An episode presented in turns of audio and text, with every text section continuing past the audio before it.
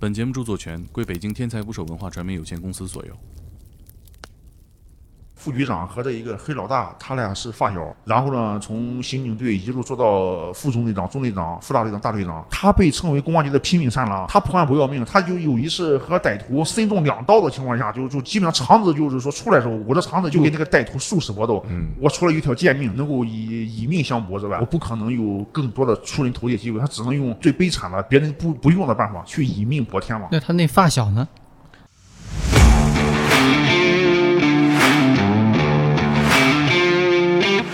扫黑民警防土地，黑老大他可能呢提前来一次内部的这种演习假审讯是吗？假审讯演习啊！宾馆里边呢摆放了一些讯问的设备，比如说这个电脑啦、打印机啦，很像那个模拟模拟那个警察办案办案的办公室。对，聘请一些老公安哦，这么专业啊！对，一些一些退休的老公安、老警，比如说那个正蹬侧踹啦，比如说那勾拳摆拳啦，打的特别标准，打造一下子你就起来就打了。他是负责什么的？他是领导者，掌门。对他带的徒弟都啊，基本上非常有观察性很强。观赏性，作战能力普遍强，因为有 作战能力。抓他的时候 也是聘请的，也是教头，武警武警的这个这个教头。武警教官也也奔着切磋来的，是吧？也也也就是奔着那种提高武艺、提高这自我战斗技术的那个肌肉都已经活动开了。对对，去的时候就就就活动半小时了呢，就就是上车之前嘛。武术大省的案子太有意思了。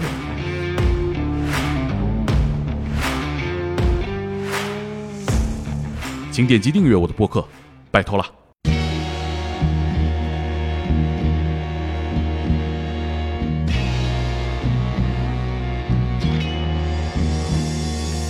打捞最带劲的职业故事，我是猛哥。今天我们一起来聊天的还有我的同事，天才捕手最自律的男人。认识他以来就没见过他吃一顿正经饭菜的编辑马修。大家好，我是马修。今天节目的嘉宾的职业其实我们不陌生，民警。但是他办的案子很炸裂，我和马修都很喜欢。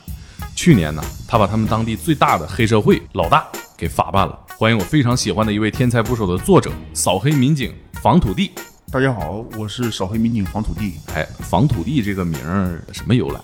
因为我是一名公安战线上的老民警了。我是二零一一年八月份大学一毕业就进入公安战线，快十年了。对，快十年了。当时我是在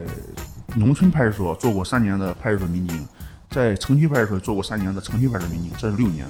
然后六年之后，因为业务比较突出，被公安局抽调到刑警队工作嘛。然后我在刑警队又干了三年。三年之后又三年，对，三年之后又三年。对，呃，一直在打击违法犯罪的路上，星夜兼程嘛，守护着人民的生命安危嘛和财产安全。就有一种土地公的感觉，就是对这个小小城市里面的一切了如指掌，保一方平安。嗯，是的。现在负责的什么工作？也是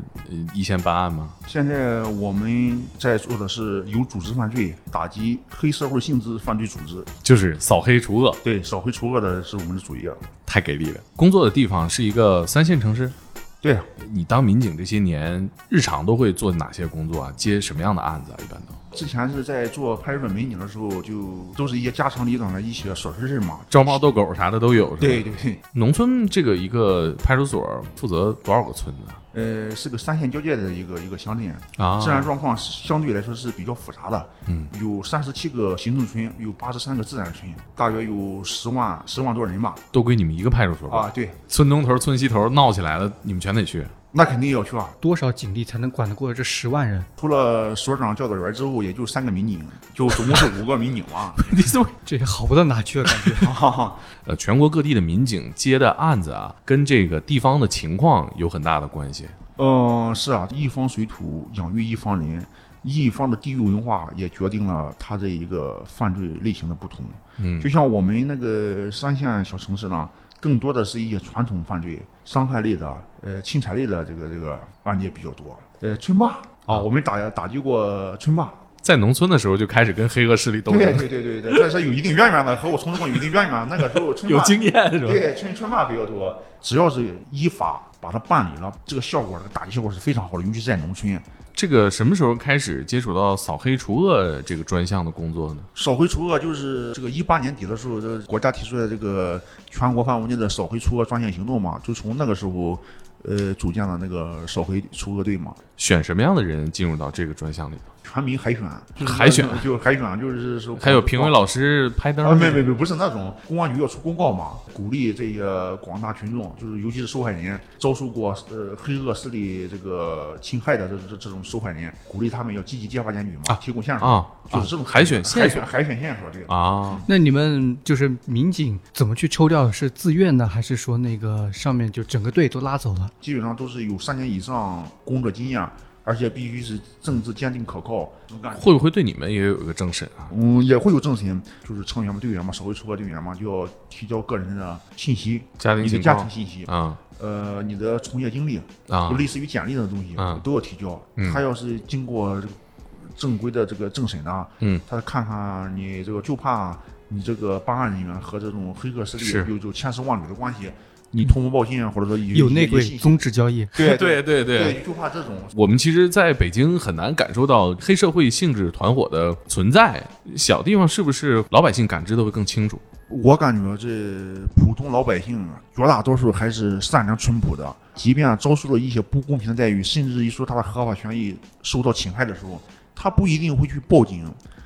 呃，像这个扫黑除恶这种全国范围的声势浩大的这个专项行动，一些受害群众就是积极踊跃的揭发检举，这些黑恶势力太坏了，他对这个普通群众的这个这个合法权益是侵害到就是说无以复加的地步，可能说就是这个受害群众不走举报这条路，可能就没法活了，才会选择就是说也不怕打击报复，嗯，我就是豁出这条命，我也得举报你，哪怕我举报完之后我被杀被害了，也要活得有尊严，我也得举报你。不排除有一些人就是借这个扫黑除恶的这个这个这个风头，去达到个人那个目的。除掉自己的黑恶势力对手，对，也借力就黑社会会互相举报的是吧啊，？有有有有，这这叫黑吃黑嘛，也叫俗称黑吃黑嘛。可以给我们形容一下大概是一个什么样的影响吗？对老百姓？比如说你一个正常的个体工商户，呃，你就在那一个城区去正当的经营，总有那么几个地痞流氓，你开饭店他去吃你饭，要么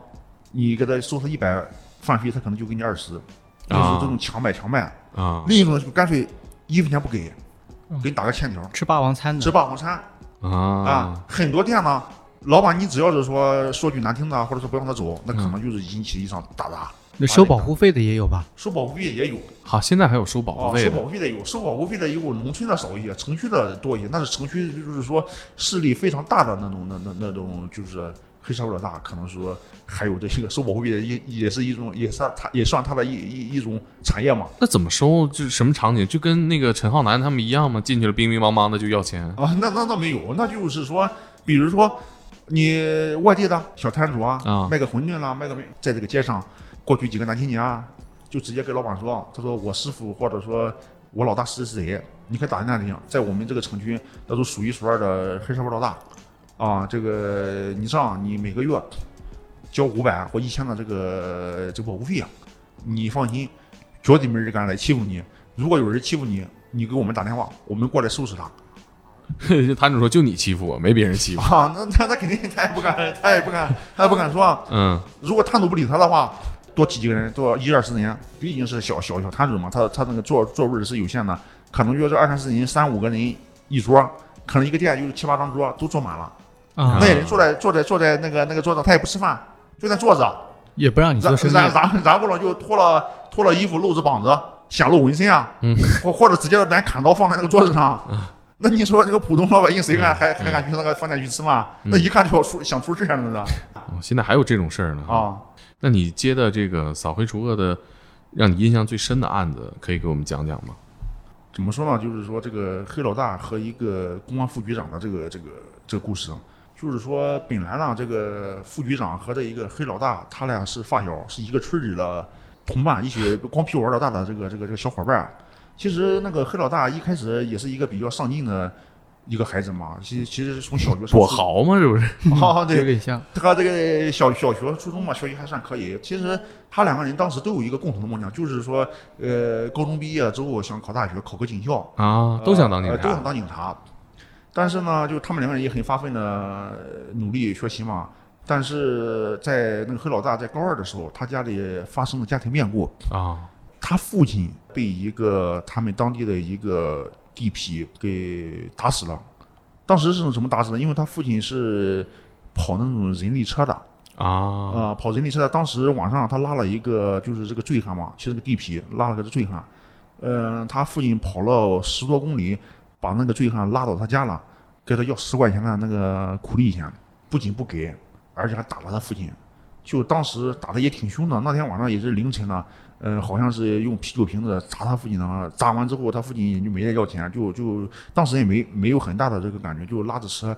呃，就也是人人力三轮嘛，蹬着车就回到家了。回到家之后，当天晚上不行了，血管里边这个这个爆破了，然后当天晚上就死了。啊，死了之后呢，呃，他们当时也没有找到人啊，行凶者也没有也没有找到。呃，家里就这一个男孩嘛，他他母亲呢，就是说一个普通农村妇女，而且还有毛病，平时也要靠吃药维持嘛，嗯，没有什么收入，一家人就靠他父亲这个蹬人力车来来谋生嘛，因为农村嘛，那时候两千年左右的时候，那那都那个时候都是靠一家人就靠这一个一家之主，这个这个这个男人去去蹬那个人力车去赚钱嘛。就出了这个事，这个黑老大的他母亲哭得死去活来的，哎呀，就是我们家完了，我们家男人没了，我们家顶梁柱没了，我们这个家完了。然后呢，这个这个小孩儿也那个当时两千年的时候，他就是上高中，你想高二的也就是十五六吧，嗯，他也不知道怎么办，他他也没经历过这事，他父亲就这么死了，他也不知道怎么劝他母亲，他就看到他母亲在那哭。后来呢，他的进门的他的家属来了以后就安慰他，就别哭了。后来后来他们就筹了筹集了一钱，把他的父亲给葬了嘛。嗯，葬了之后，这个孩子没父亲了，家里也没有什么收入，这个小孩就他母亲就说的，就说儿啊，你也别上学了，就咱家这个情况，嗯，你也不知不知道，你你也也没你爸了，你在上学，嗯，你虽然说你学习好吧，但是你能保证你上一个好大学吗？即便是你上了好大学，咱也没有拿不起这个学费钱，是吧？你看，就你就是毕了业之后，你大学毕业，你找工作也也是个事儿，这一系列事儿，你要不如这样吧，你反正这你你也有这长长成个了，也有这个体力了，你不去出去跟跟人出去打工嘛，这样这样这样贴补家用。他那个小孩呢，当时很想上学，但是呢，他看他家那个情况，也就没再跟他母亲，因为他母亲也不容易，然后他就他就辍学了，打工了。他那个发小呢，就光屁股玩大的那个那个孩子，家庭条件也是农村，但是稍微好一些，啊他父母都都有收入。然后呢，他的就是说好好学习嘛，当时呃高考完之后就考上当地警校了，然后然后啊然后呃警校毕业就就进入他那个县的公安局嘛，就是一个当时在也是在刑警队。这个小孩呢，他发小这一个就是他父亲死的这一个嘛，就在外边打工嘛，在县城里边打工，打工时间长了之后，他就接触了一些在饭店打工嘛，接触一些那种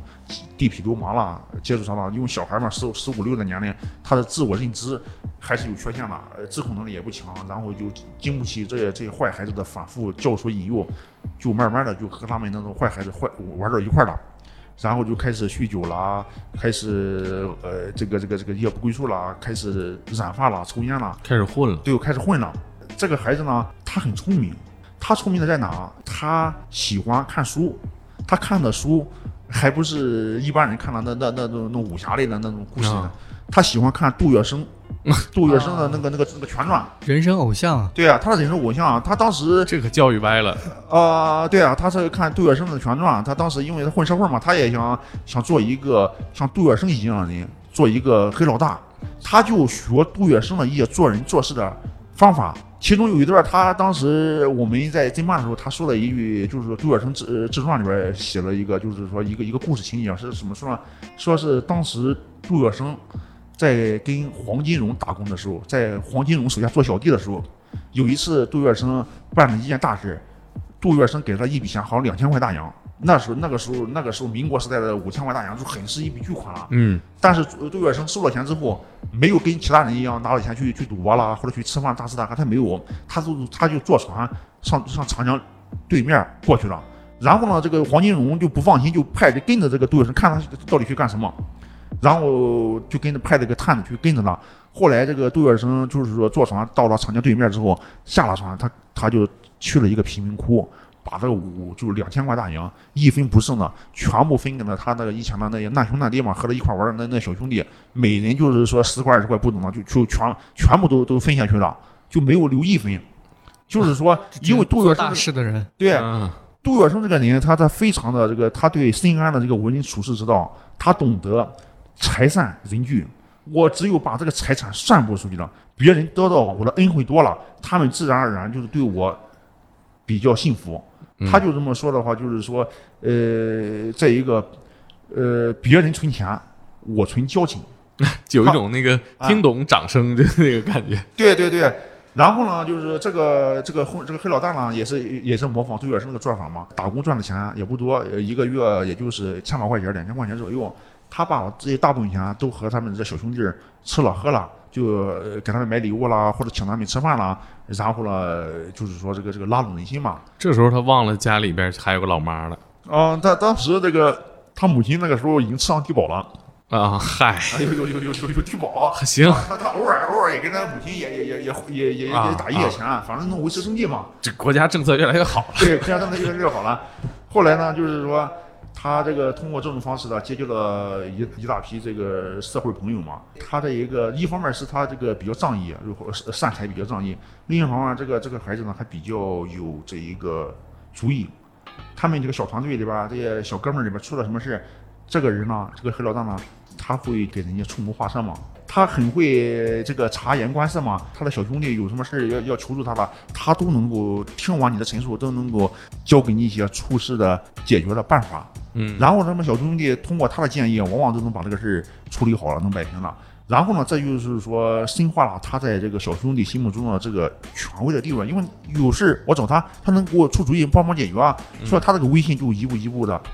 建立起来了。嗯，跛豪当年也是这么脱颖而出的。哈哈，是吧？这所以你看，一些黑老大好像经历好像对，有规律。对啊，对，我就总结了，就是说这个黑老大他为啥能够做成黑老大？因为他优秀啊，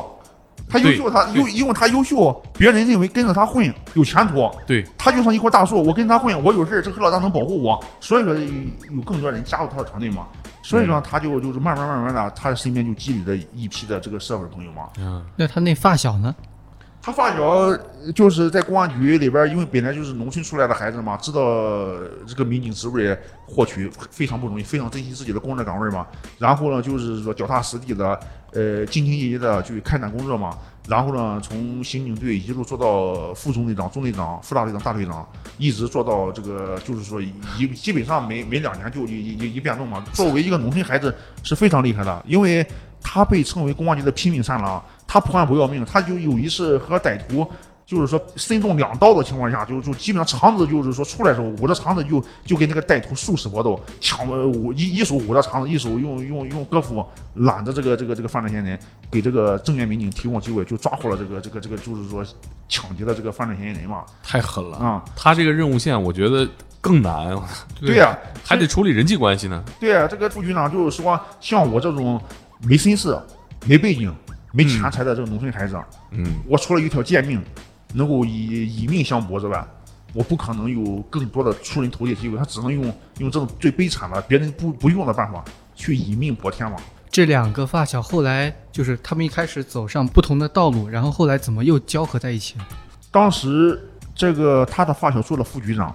他是分管这个治安刑警的这个副局长，他这个县区里边出现了就是说聚众斗殴啦、寻枝的一种小帮派嘛。嗯就是那还不叫黑社会，那叫恶势力。不大的城区里边有三四股这个恶势力，他这个发小，这个这个这个这个发小也是其中一股。这个警方呢，你说打击的出动大批警力，一个时间段就统一时间歼灭了所有的这四个恶势力集团，也不太现实，因为他们犯罪也不可能就是说很少有那种当头的这个火拼的三四股，很巧的就一天拼在一块儿的。呃，从外部打击可能要费时费力，对而且这个犯罪证据也不好收集。对，所以说呢，他这个这个副局长啊，看着想的是通过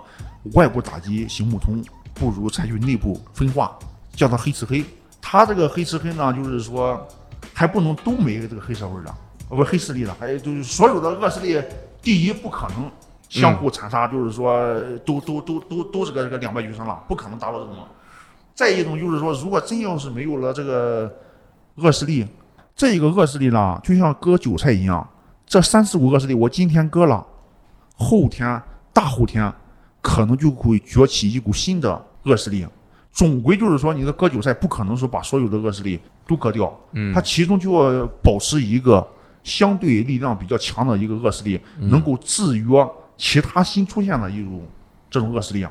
或者说给警方提供线索，或者说掌握他们动态。当然，这个恶势力不可能是让他就是说特别的猖狂，特别的那那种无法无天，不是，这就是一种力量制衡嘛。就跟那个电影《江湖儿女》里演的情况差不多。对对对挑一个听话的。对呀、所以说呢，他这个副局长那个时候看到他那个发小，正是这一股其中三四股恶势力中其中一股，呃，力量相对来说还是中等的，不是很强吧一个、嗯一个力量。所以他发小呢，于公于私，于公他想培植一个一个相对大的一个势力去制约其他个势力，于是呢，他是他发小，嗯呃，他通过这种扶持他发小，他发发小做大做强呢，能够反过来帮助他的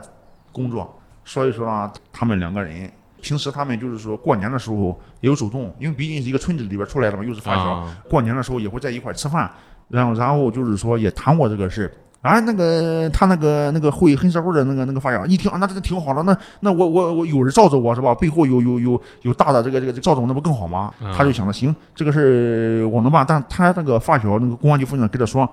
绝对不能出格。第一，不能以暴制暴；第二呢，绝对不能采取那种打了杀了那种方式。反正那我怎么办？我不我不我不打打杀杀，我怎么去平息这个这个这个事儿？对啊，江湖那就只能他提供线索让对警察去啊。对对对对。啊，对对对，他这个发小这个副局长说，你可以安排你手下的小兄弟去秘密的属于监视这些其他的那两股三股的那个恶势力，你关注他，收集他们的违法犯罪线索，收集完之后交给警方，警方这边逐一击破。嗯是用这种办法，黑社会的发小的帮助下，这个警方就是说把其他的几股恶势力全部给铲平了，就是把他的经济基础也给铲铲除了。但是他这一股也受到警方的那个一个严厉的这个监视给限制，毕竟他们这个恶势力，他们之前以前有过打打杀杀的，后来他们有了钱之后，他也要做生意了对，做生意，当生意，意人了。对，当生意人了，哎，他们从这个形成结盟开始，一直到其他的黑势力被干掉，大概多长时间？八年左右吧，八年，那还挺久的。也挺久的。挺久持久战，呃因为因为就是就是这样，因为这个，因为每一股恶势力背后都不是一个人在战斗，他背后都有一股别的局长，别别的对别的势力在暗中支持他们。秦国统一六国一样，不是说一是是毕其功于一一次战争就解决了，不是那样。他经过一个长期的分化和呃并并立的一个过程，最后逐一这这这击破。我感觉中间一定有很多很多故事啊。嗯，那那故事是 很多很多，这个有些事儿，因为它的信息量太大，也不可能通过这一次节目能够把所有的事讲清楚。就是说我总结就是说，看什么事不能光看表象，表象背后的那个事或者那个事实或者道理才是最深刻的。嗯有一些东西能够表现出来的一种行为啊，那都是已经这个问题已经激化了才会出现。有一些一一些黑暗的东西你见不到的地方，可能就被私下的就就被抹平了，你看不到嗯，啊。那你说这个就是等于有一个黑黑恶势力把整个当地给统治完了之后，那他们会不会就当他自己壮大，他就不听着警察的话了？有有，不过不是那么明显。他就是再强，不可能公开的给警方、给政府那种公开的那种啊，呃白热化的去抗衡。但是呢，就是说，呃，毕竟你背后有个人监视，那黑老大他也不自由啊。那我我是黑老大，我手下这么多弟兄，我老是听你个公安局副局长的，或听你某个领导人的发话，那我我是我是混黑社会的，你又你你又不是我的领导，我为啥要听你的？嗯，等这个人啊，他有了钱，有了实力之后，膨胀了。膨胀了，野心膨胀，虚荣心膨胀，他就不想这这再老老实实的听命于这个副局长或者听命于其他的官员。你说这个有句话说的，上帝欲使人这个灭亡，必先使其疯狂嘛，嗯，就是因为他太疯狂了。他有多疯狂？他曾经把一个当时一个交通局的执法人员，因为这个黑老大他下边有一个汽车挂号公司嘛，那公司非常大，呃，所有的这个县呢，邻县的这一货车，只要挂他那一个、啊搞物流的对，搞物流的那个牌子，呃，交通不查啊交通局不查，呃，就是说这个这个，因为他也肯定是有内部有关系啊。所以说呢，就是当时呢，好像是有一股就刚上班的时候，好像是另一股的这个交呃呃交交通局的执法人员就把他车查了，他去安排小弟去要车，那个交通局的人没买这账，没给他放车，他非常恼怒，因为那个当时扣了有一二十辆货货车嘛，那货车车主都交给每个月都交给这个黑老大，都交给他保护费呢，交那个钱，啊对呀、他感觉我收了人家钱，结果呢我派去的人没办成事，感觉这个面子上打脸了。打脸了。那个黑老大就特别的生气，当时，呃，一一他他当时已经是黑老大了，他有些事他不具体参与了，嗯，但是他感觉背后有人在操纵这些人，在故意给他给给给给他给他给他斗。哎，你说他是不是也怀疑说他这个发小也在找人搞他了？他有对当当时呢，当时事后发现是不是不是他发小，是另一股那个什么，但他当时是怀疑啊，啊，他这个当时就是说也比较恼火啊，行，那不是你都知道我难看，那我就也既然是这，那就撕破脸去干。然后这个黑老大就是他多年不参与这个具体大杀了，然后当时他非非非常的这个这个这个这个这个恼怒，他就是、呃拿上那个那个那个砍刀，带上他的小兄弟，那当时是去了有二百多人，当当时也很轰动啊。当时那个那个时候好像去了有两辆中巴车，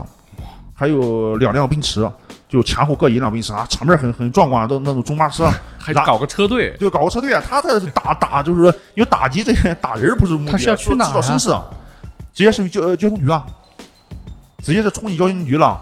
然后直接就去了之后，呃，就把那几个执法人员就直接给给给给绑上了，拉走了。这么凶残？对啊，直接绑上拉走了。我以为就是去敲打敲打，哎，不是，他直接把把那警察呀。对啊，不是把交通局的执法，交通通局不是警察啊啊把交通局的这个这个这个执法人员直接绑走了。那也是国家单位啊，那就是啊太凶残了对啊，他 他绑走之后呢，就把这几个人找这个偏僻地方给非法拘禁了。啊！那拘禁那不那肯定不行啊，那那国国国家这个这执法人员，那那你能随便拘禁吗？然后他那个交通局的副局长就去过去也也叫了很多执法人员嘛，就去解救他的这个这个这个这个下属嘛。结果呢，去了之后，那何老大不给他面儿，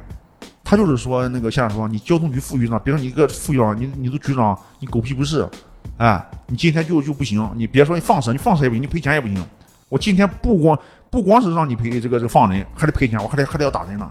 结果呢，就是那个那个情况，就把那一个执法人员打到一个一个一个就鼻青脸肿了，然后交通局还赔的钱，还把车也给他放了，就那样。哦，这么猖狂！对啊我以为是这个事儿他就倒台了，没想到没有没有没有，就就就就就这这么大的个事儿，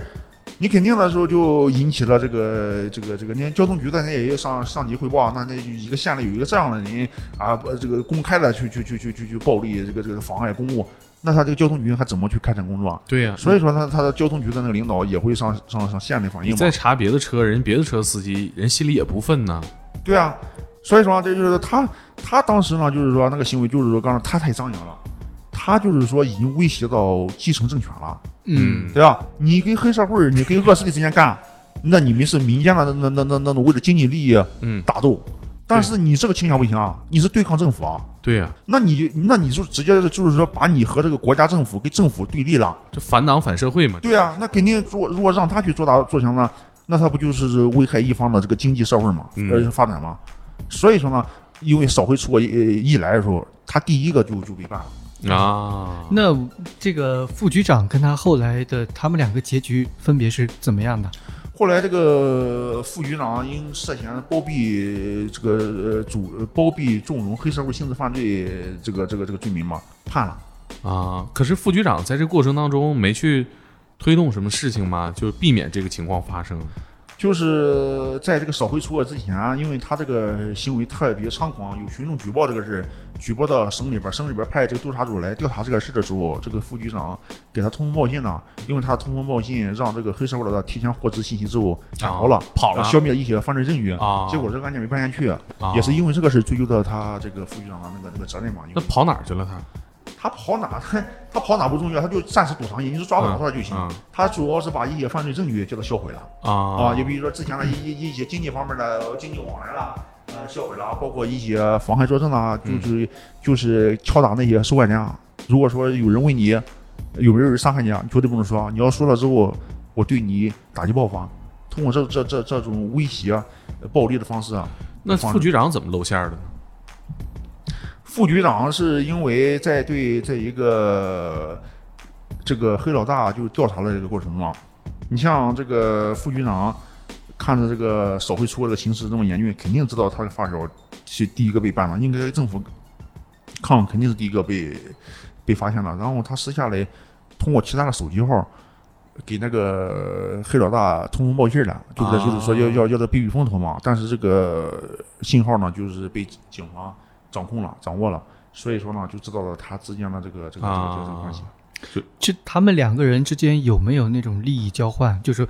不单纯是就他们刚开始呃把别的恶势力铲除的那种那种配合，就是更加的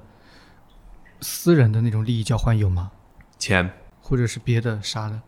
倒是没有，因为他这个副局长嘛，其实还真没收到钱，为啥呢？他、哦他不是不是说那种就是说借这种事儿就去发财的那那种主，他是他的目的呢，还是想就是说借助这个这个黑老大的这个势力去纯粹的干活儿，对去压制。因为这个这个副局长查账的时候，他并没有查出很多的这个这个这个赃款，也没有说做副局长这几年有特别大的收入，基本上就是可能说他的下属给他送过部分钱，但是那个啥，他跟黑老大之间的那个特别大额的经济往来没有没有这种。这个我还挺意外的，我以为肯定会有，没对啊，想到我我们也认为，后来我们我们问这个副局长，我说我说就是说就是说办案人纪委人员也问他，你为啥就是说你给他帮了这么大的忙，呃，为啥就是说他没给你送过钱吗？他说送过，但我没要。问他你为啥没要？无义之财，来得快，去的也快。好复杂呀，我觉得这个哦，对啊对啊，他当时是就是说。他这个为啥要利用这一个这他这个发小去制衡其他恶势力量？因为你只有把其他的恶势力就是平息了，能够制约了他们，这些恶势力不出来给你捣乱，不出来这个犯案，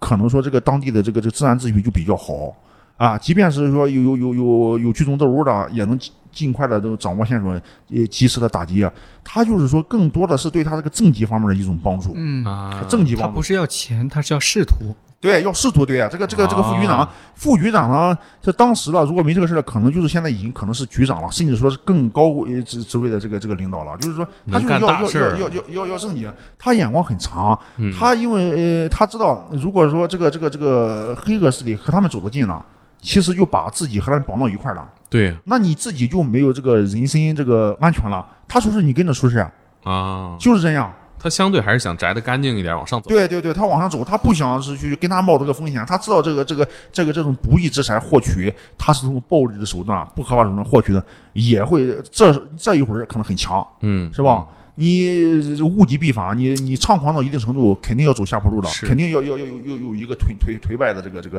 颓废的这个这个过程，这个颓败的这个过程。其实像你们那儿，呃，交通四通八达，干物流其实是收入挺高的。对啊，我们那个地方是啊，就是说物流业比较发达，因为我们那边靠这个呃沙资源比较多嘛，因为你现在这个房地产建设这个嗯这一块都要用沙嘛，所以说那边的大货车运沙石料的比较多，所以我感觉局长可能其实面对的诱惑也挺大的。诱惑挺大的。但是呢，这个局长我感觉他是个另类，他是什么？他是他说的一句话就是说，他说我一个农民的孩子，说说能够做到这个位置，就是说实现了很多人实现不了的这个，达到很多人达不到的这个这个目标，我应该知足了，应该知足了。他说这一个钱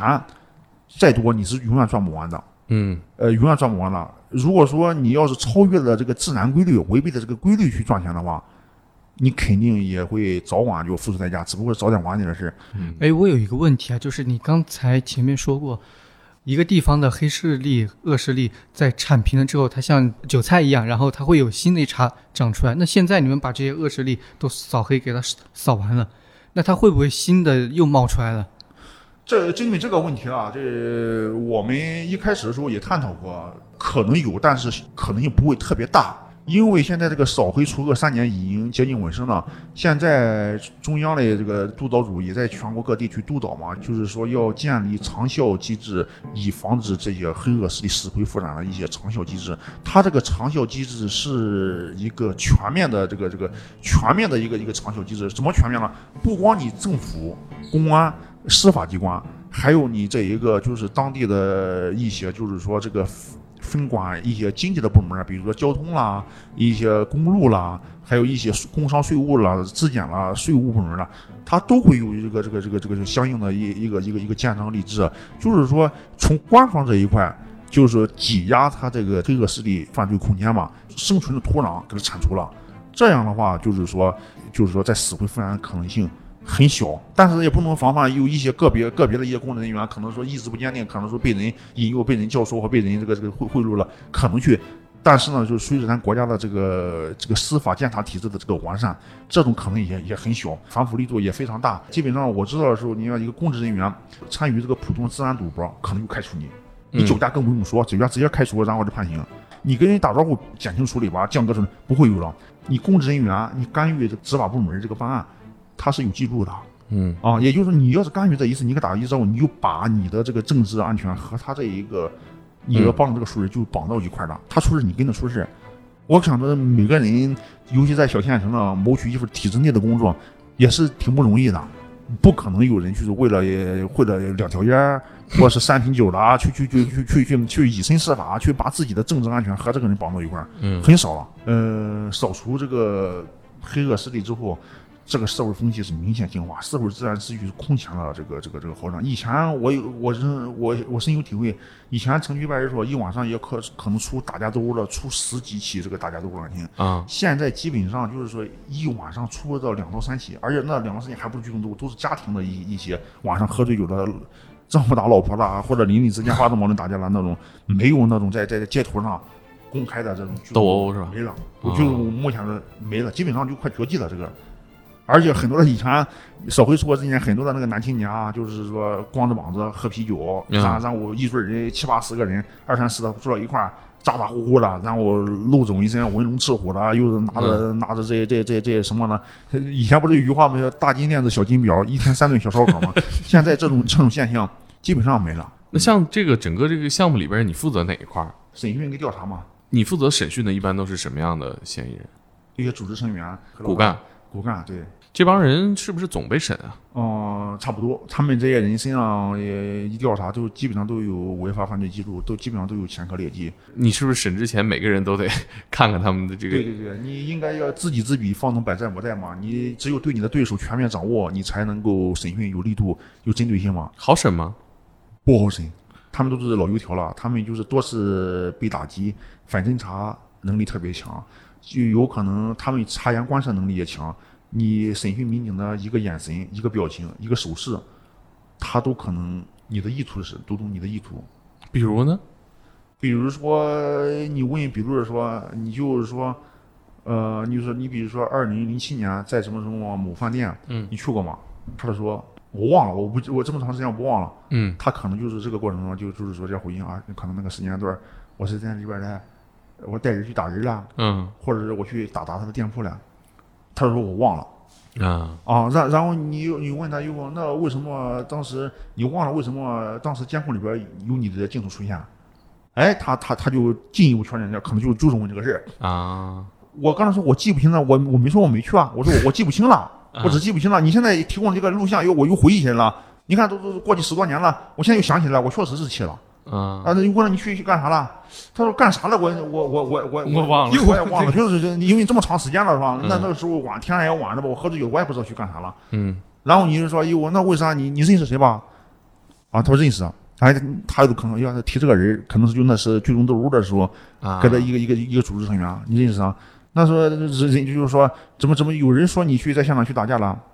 他就是说，那个那有人说我去打架，那有很多人说我没去打架，那你为为啥没去调取那也没说我打架人家的那个那个那个那个那个笔录啊？这有点抬杠。了。啊，对，他就有点有有有点抬杠，他抬杠解决不了问题，但是拖延你时间，啊，因为他通过抬杠这种方式啊，他想知道你了解到什么程度。对他第一是想探知你对他的掌握情况，嗯。另一方面他也想激怒这个办案民警，嗯。他想把这个水搅浑了，搅浑了他就有利口，搅浑了就是说浑水摸鱼。你可能说年龄大的民警侦查经验多的还好一些，不给他一般见识，顶多他不说有有有有保持沉默，嗯，也就完了。有些一些年轻的，把火激起来了，可能是说在这这个言语方面、行动方面，可能就有一些过激行为，比如说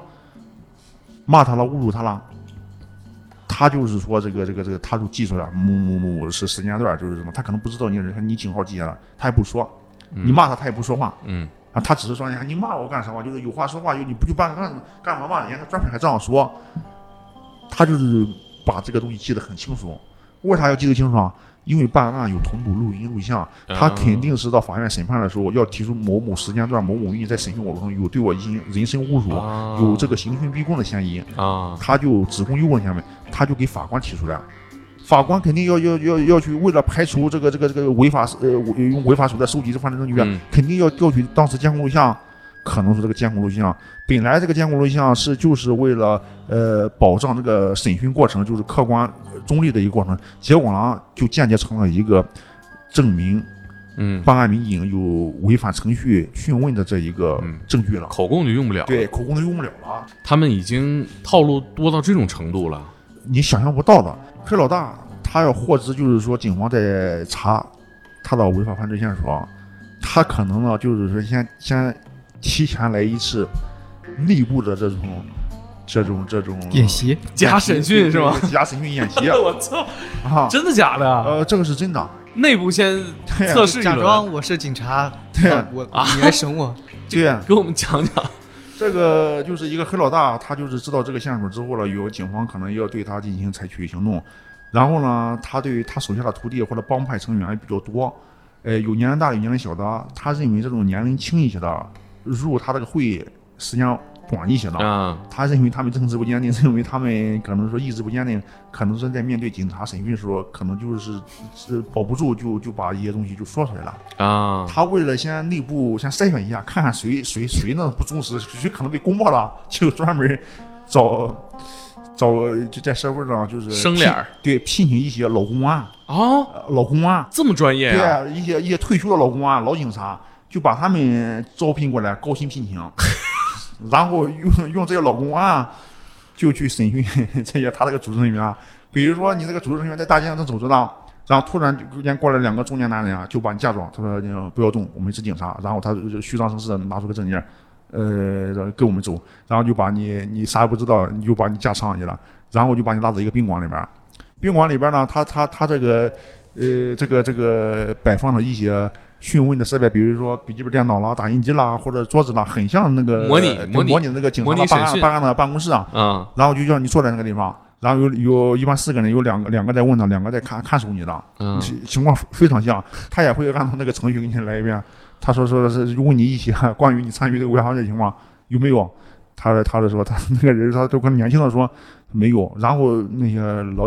老老退休的老公啊，都跟你说怎么没有？那谁谁谁就说你有什么？那他肯定掌握了很详实的证据。对，然后他他就给你就就就给你说说一些什么，我知道你什么什么时候入会，什么时候什么时候参与什么事，你现在抓紧说吧，现在是这个坦白从宽啊，嗯这样的话以后你也不是主骨干成员，你只要交代以后啊，顶多给你个治安处罚，或者说这个这个什么从轻处理。你要是说负隅顽抗，呃，坚持趟这趟浑水，你愿意给这个黑黑老大。一块儿的去去去去去判刑的话，那你就这样继续负隅顽抗，嗯，一那个年。对那个年龄小的参与违法犯罪少的，他也应该挺说的，看那个气势确确实挺像的，而而且确确实是干过人家。对对自己自己确实干过，而且参与的不是很深呢，嗯，他可能保不齐就就就就跟人说了。哎呀，那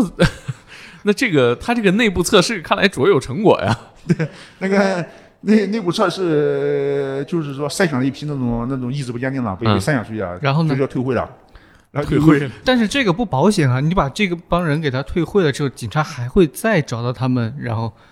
那他既然不是这会，到时候第二次被找到了，真正被找到，他不是更加的就要把这个事儿给抖露出来因？因为他这一次这个被这个模拟了，被演习了，呃然后呢不合格，这个黑老大就给他谈了。他说这个这个就把这个就就就就给他说，陈警长，这人就是我找的，给他说了，啊，这个是有点尴尬。对对，你没你没通过考核啊，你这个还得 这个被解聘了，解聘了，这个这个这个什么，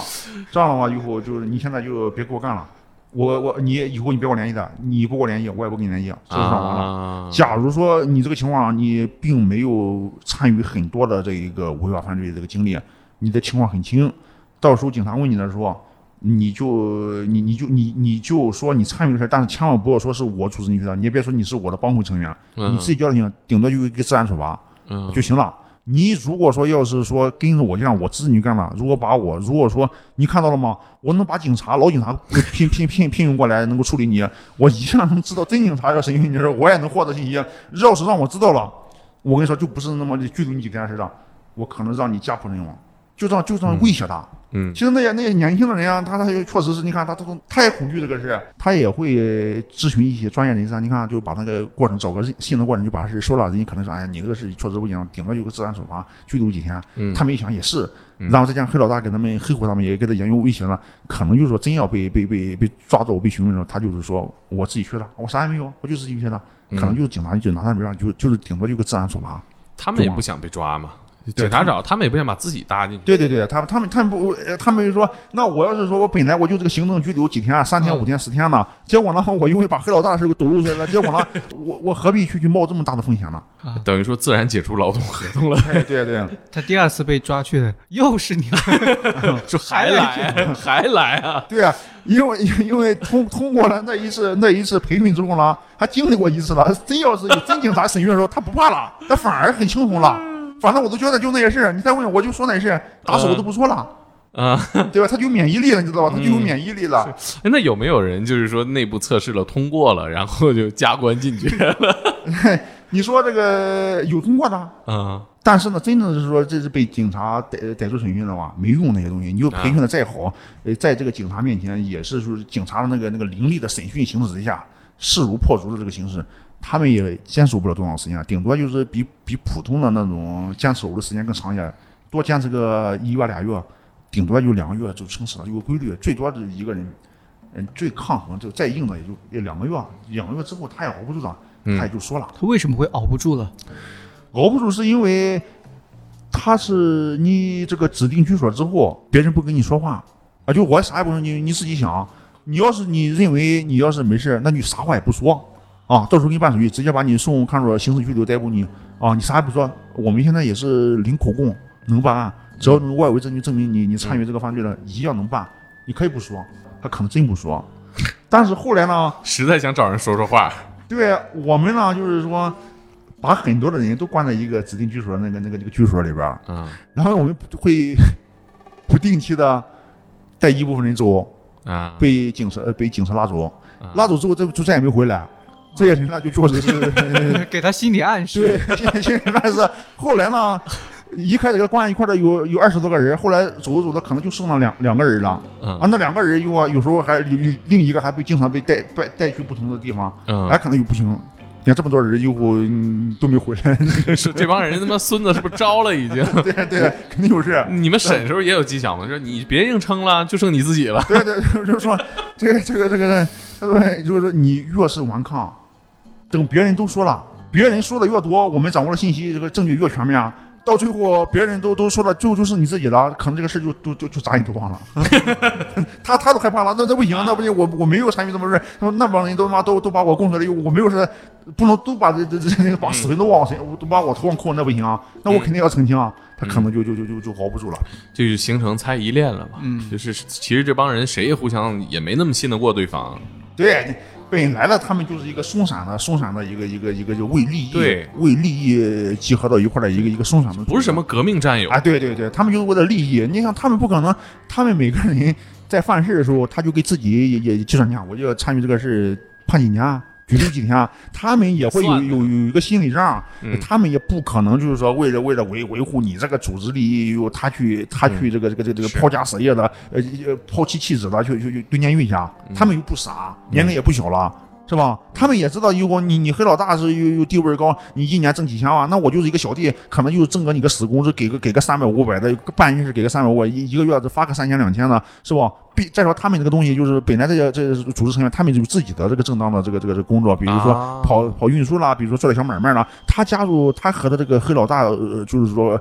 呃联联系到一块儿呢，就是为了以后在工作中别让人欺负了，有有有人欺负他，他可以给黑老大反映，黑老大带人去帮他帮忙架势，啊呃，来保护他嘛。不是那么紧密的哎，对，不是不是那种紧密的，做个兼职，对对对对对 斜杠青年。对对对对，所以说他就没没有那个利利益共同体，并不是那么紧密。所以说，呃，碰到这种大难临头的时候，各自飞吧，嗯你也别跑，我也跑你的，咱咱俩也散了得了对对对散了得了，就对方愿意说谁也不认识，谁懂完了，嗯就就那样，就那那那那那种心态。哎，你这些年审讯的时候有没有遇到过真是那种特别暴力犯罪的、性质恶劣的黑社会成员？嗯，遇到过，遇到过这个人是非常意志力是非常强的。他强是因为有原因的，他本身就是习武之人，他就是七八岁就习武。他被抓获的时候就四十多岁，这几年就这么多年没没撂，就是那多长时间没撂三十多年吧。这他是身上的功夫没对练，身身上我以为案子三十多年没撂 他身上的啊功夫功夫啊，一直坚持锻炼身体。哦，还练着。习武之人啊，他意志力都比较强，也特别能熬夜。那个人四十来岁，看上去跟二十岁的小伙子一样，哎，特别的那个肌肉，身材好，身材好，肌肌肉块很发达，而且臂力也非常强大，臂力特别强，而且他那个那个标准的那个武术动作，比如说那个正蹬侧踹啦，比如说那个勾拳摆拳啦，打的特别标准，而打到你头上，基本上就是打到一下子你就起不来，就打懵了那种，确实是这么强悍。就就就是很强。他他他是负责什么的？在组织里，他是领导者啊，这个头把交椅，对他以这一个收徒弟的名义，教人武艺的这个这个名义 收徒嘛，啊，啊，就是这个掌门。掌门。对对，掌门人的。哦，那那确实，他这功夫，他这个徒弟收的也是，我觉得也挺良心，确实人自己有功夫啊。啊，对，那教了吗？到底？他他虽然说身上有功夫，但徒弟不学啊，啊，不是冲着功夫来。啊，不是功夫来，他冲冲着他这个家业，冲着他这个这个实力来拿。啊。他这个这个老大呢，他他他就是说，虽然产业很大，但是对自我要求自自律自律比较强嘛。自律太可怕了，马修。这自自律很可怕，但是自马修，你别练我，你就减减肥得了。这自我要求比较高啊，他他嗯不不敢 这个这个这个这个不敢放松啊，在哦，他他犯了什么事儿啊？聚众斗殴啊，争抢地盘啊就是干的那些传统的经典的这个黑恶势力犯罪项目对啊。啊。但是他徒弟作战能力普遍强，因为 有作战能力，有有有单兵作战能力都强，对是吧他他单兵作战能力都强啊，可能以一敌五、敌敌十的都有那种。我觉得岂不是敌我双方人数差距可以很大？对他们那个，就是他带的徒弟去斗殴啊，基本上就是就是原版的那种真实的武术的动作的那个那那种现场，非常标准对，非常标准，非常有观赏性很强的。观赏性，我觉得山东也是武术大省哈。对，武术大省确实是他带徒弟去打架，人围了很多人，围了很多人，不是说看热闹，是看他这个专业的这个这个这个技术表演。观赏性很强的黑恶势力活动还行。对啊在，微信群里说又来了，他们又来了，快去看看。但当时抓他是什么场景？抓他的时候，我们聘请了这个就是就也是聘请了也是教徒啊。是武？警武警的这个这个教头也是，那武警这边叫教官，也叫教头。你就普普通民警没想着试验试验呃没有没有没有，因为因为这个这个这个人他的社会危害性非常大。第一，他的基础武术功底比较好，再加上他身上可能有有枪支啊，因为他黑老大哦他都有这个随身佩戴的那个那种枪支了或者那种凶器啊，所以说一般人去这个危险性比较大。呃，去了之后，也就是荷枪实弹了，再加上有武术功底的这个教头跟着一块儿去，啊一般的情况下，最初呢是抓人也不是说一一一拥而上啊那种，不是那种，也是先跟他讲这个心理战，就是说你现在已经就是不是说被包围了吧，你现在已经没有退路了，就是说你看我们我们很多人就是说，呃，已经把这个你你居住的地方都有严严密的这个这个这个就是说监视住了，嗯。你你跑过了这一次，你跑过下一次嗯啊，嗯你实际上有什么事你自己清楚，嗯，就就是说你就现在谈判吗？就就谈判。在哪儿谈判呢？就就就是说这个这个这个进到他屋子里边啊，进去啊，就说谈你跟我们好好，你跟我们乖乖的走啊，配合我们工作。啊一般你说这句话的时候，他一看那些人，那个、啊那个黑老大，他自己就走了，他不会，除非有很多的那种那那种很暴力，他都不走那种。嗯。但是即便是那一种，他也抗衡不住那么多人的那个那对个那个那个。呃刘华强尚且被击毙了呢。对对对对，他也看不到，一看这种碾压式的这个实力，他根本就不是能他以一己之力能够对抗住的这个种势力，所以当时动手了吗？抓他的时候没有。啊他当时那个人，他毕竟有钱了嘛，黑老大年龄也不小了，快五十岁了，他素质也是上来了啊。啊他说：“行，你反正这个呃早剃头早凉快，早晚都有这么一天，我跟你走吧。啊然后他走了之后，咱就是不说，啥也不说，就是。早剃头早凉快啊！对，社会科嗯，嗯。那当时那个武警的教官是在最前头对啊，那武警教官走的时候还还还比较。就是感觉呃意犹未尽嘛，就感觉没没没没没没没有一个这个本来就是奔着去打架去的，然后然后结果没打起来，然后感觉还感觉很失落，就是就就是说什么那个，武警教官也也奔着切磋来的也？也也也就是也奔着那种切磋武艺、提高这自我战斗技术的那个那个目的去的，结果呢没派上用场，他们也感觉很扫兴啊，就搁那。他是不是门口都热身都热好了？哦肌肉都已经活动开了，对对，去的时候就就就活动了半小时了呢。啊在哪活动半小时啊？就就是上车之前嘛，啊？上车 上车之前。就原地做热身对，原地做热身嘛，就是这个这个这个东西，就是说没派上用场，他们也感觉很很失落。武术大省的案子太有意思了。嗯，哎，其实听下来这几个故事，黑老大没有白来的，都是有绝活的。对对，都都是技术型人才。第一个故事，黑老大和副局长是兄弟，这个嗯、有一个细节我印象很深，就是他自己为什么改变了自己的职业轨迹和梦想，就是因为他也遇到了这个黑社会的欺压。他爸爸被人打死了，一下就直接改变了他生活。他其实很多心里边的规则当时就已经变了。对，每个人犯罪都有他的犯罪动机，他影响他犯罪动机的就是他的认知啊。如果说他爸爸要是在的话，如果供他读书的话，可能他也会成为一个不一定成为警察，但可能成为一个对国家有用的人，起码不会是说去领着一帮人去打打劫色的这种人。他那个就是心里的那个他父母教给他的认知那种规则啊，崩塌了。他认为人善被人欺，好人不会有好下场。嗯，所以说他要做恶人，你比我恶，我比你恶十倍。你剁我一只手，我要把你头给你你削下来。他就后来就是那种以暴制暴的那种方式。他说只有那个暴力能够让他找到安全感。看完房警官的故事，让我觉得这个扫黑除恶这件事儿是一个对老百姓来说影响很大的事儿。很多以前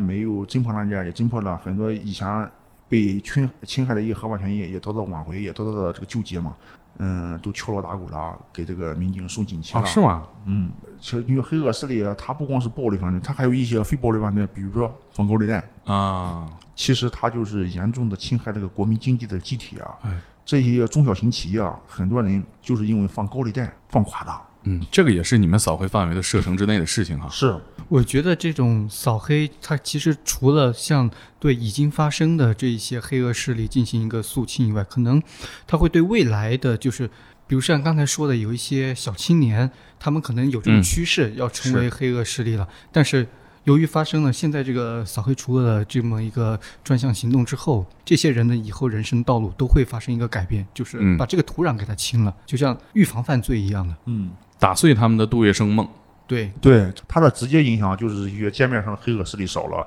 这个经济秩序还有这个社会治安秩序得到了恢复，就是社会风气好转。它的深远城市呢，就是警惕一些想就是成为新一届黑老大的这些人，那嗯男青年，Young Star，对对，，young star，，他们就就逐渐的放弃了。我还有个问题啊，你在你作为本地人，在做这些扫黑的工作，会有什么危险吗？有过担心吗？这个危险肯定是有，但不是说那种公开化的，就是说某个黑老大或者组织成员跳出来说你不能办那个要不然我怎么怎么地，倒是没有那种，有一种打听案情的，因为什么危险呢？被打听的这个办案民警，你如果说了，对个人是一种危险；打听这个帮忙打听这个这个这个案情的这个这个人呢，也是一种危险，嗯有嗯，可能就是说你就主要是有那种怕被渗透的危险。对，怕渗透。你说有一些打听案情的人，或者是亲母，或者是好友，或者是同事，有些东西你说也不是，不说你可能说呃面上过不去，可能人情这个冷漠。有没有有没有要贿赂你们的？有，他这个这个这个这个这个贿赂啊，他不会说这个这个黑恶势力他自己去找你贿赂，他就嗯通过中间人侧面哈。就侧面随便找个话题就岔开了，不是在往这个身上捋。哎，一般怎么起这个话头啊？呃，要不这个啥？你看最近加班挺辛苦的，要不就是呃